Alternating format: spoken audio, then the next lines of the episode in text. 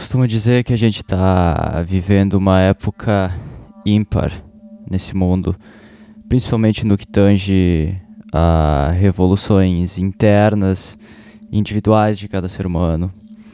Dentro dessas revoluções existe uma coisa que rege o nosso andamento, que dita o nosso compasso e por algum motivo ou vários motivos é, nos eleva, nos retrai, nos inspira, que é a música. E a gente tem a satisfação, a honra, o reconhecimento de uma referência, um frontman daquela que para mim é a maior banda de punk rock da história do Brasil, que já tocou junto com Ramone, que vai para seus 26 anos de rock.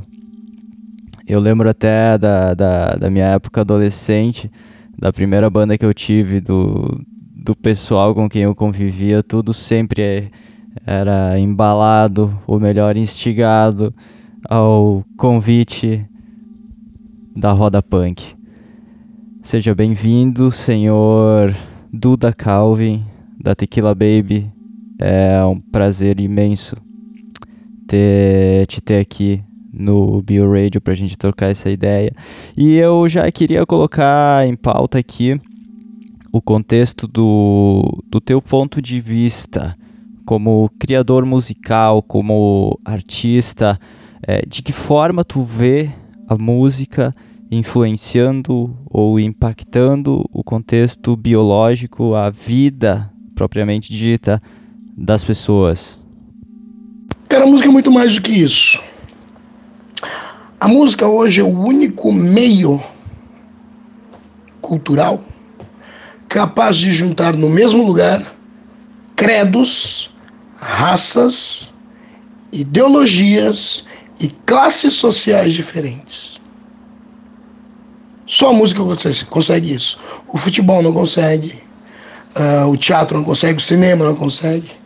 Mas a música ao ar livre ela consegue fazer isso. Então a música é um grande mecanismo de juntar as pessoas. E ela tem uma coisa mais importante e também muito perigosa. Porque quando as pessoas se encontram num evento musical, elas conversam sobre seus lugares, elas se ligam que podem mudar as coisas, que podem fazer com que aquela pessoa que ela não conhece, que mora no bairro X, quando tem um problema no bairro X, ela se lembra daquela pessoa e vai se preocupar com o bairro X. Ou seja, a música hoje é um fenômeno social, tá? quando ela é de massa, quando ela está na rua, de congregar as pessoas. Isso é a parte mais importante da música. Mais do que todas as outras coisas ali levantadas na pergunta. Porque ela é um elemento congregador. Demais. E, e como é que tu enxerga a relação da, da música entre o compositor, a banda e as pessoas que ouvem? Como é que isso reflete em ti como artista no momento em que tu compõe, no momento em que tu grava uma determinada música? A música, por, por, por, por melhor qualidade que possa ter, por mais hit que possa ser, quando tu cria música, tu coloca naquela criação todas as tuas expectativas. A música é tua, com todas as emoções, com o que ela quer passar, se é tristeza, se é alegria, etc, etc, etc. Mas a partir do momento que tu gravou, a música não é mais tua. Nunca mais. Ela é das pessoas que vão escutar, elas vão ter uma importância para aquelas pessoas naquele momento e ela pode se tornar um sucesso, como ela pode se tornar um fracasso. A gente tem vários exemplos, até mesmo dentro da Tequila Baby, que a gente, quando lançou o Senhor e Pólvora, pensou que ia lançar uma música X que estava dentro do disco, e a música de trabalho foi Velhas Fotos, que foi a última música a ser gravada, a gente não estava dando tanta bola e acabou sendo uma música muito importante para um monte de gente. Se tornou um grande hit da banda. Ou seja, o músico não é dono da sua música a partir do momento que ela está na rua. Cara, Jim Morrison, Kurt Cobain, John Bonham, Jimi Hendrix, a gente poderia fazer uma, uma lista enorme aqui. Quer dizer, de alguma forma, por N maneiras, esses grandes criadores mestres do mundo da música abdicaram de alguns aspectos da vida deles, pensando em vida sempre de um contexto uh, simplista como um ser vivo. Enfim, eles abriram mão da própria existência carnal deles. Eu não quero entrar nos motivos aqui, porém, de formas diferentes, eles deterioraram o contexto biológico deles próprios até a morte. Como que tu vê a relação desses artistas, cara, com a própria vida deles?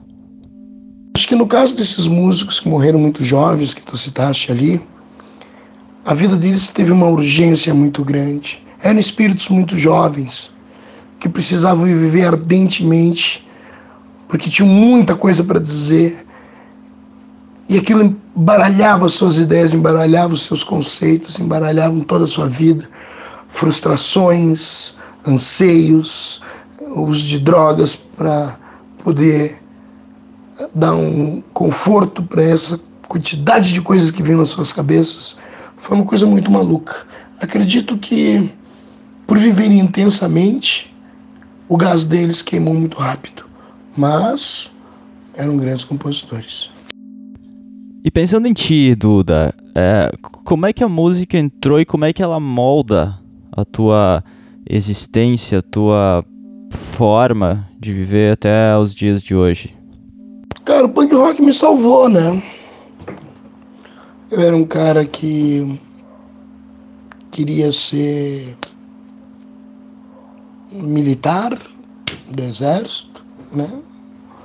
E quando eu estava no ensino médio, eu os professores nossos perguntaram o que cada um queria ser. Eu comecei a escutar rock naquela época, punk rock. Aí tinha um que queria ser, um que queria ser eletricista, um que queria ser astronauta. Naquela época tinha muito astronauta, né? muita gente querendo ser astronauta. Hoje eu não vejo ninguém querendo ser astronauta.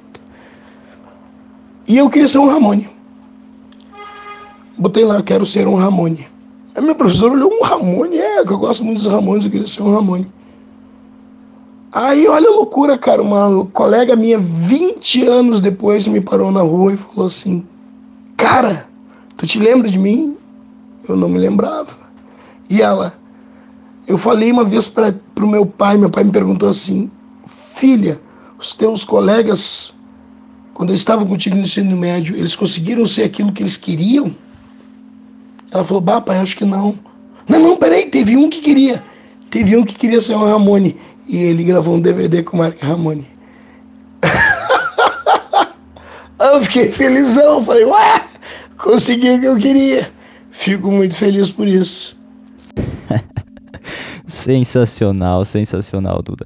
Pô, para fechar, já agradecendo essa primeira parte de um debate que a gente vai seguir falando, vai seguir tratando é, no próximo podcast. É, Diz pra nós, cara, que música te acalma, que música te deixa ativo, que música te faz viajar? Uma música que me deixa ativo é Blitzkrieg Bop dos Ramones. Uma música que me deixa calma é Blitzkrieg Bop dos Ramones. E uma música que me faz viajar é Blitzkrieg Bop dos Ramones. Dependendo do momento que está nosso espírito, que está nossa emoção, a música consegue conversar com a nossa alma. Feito!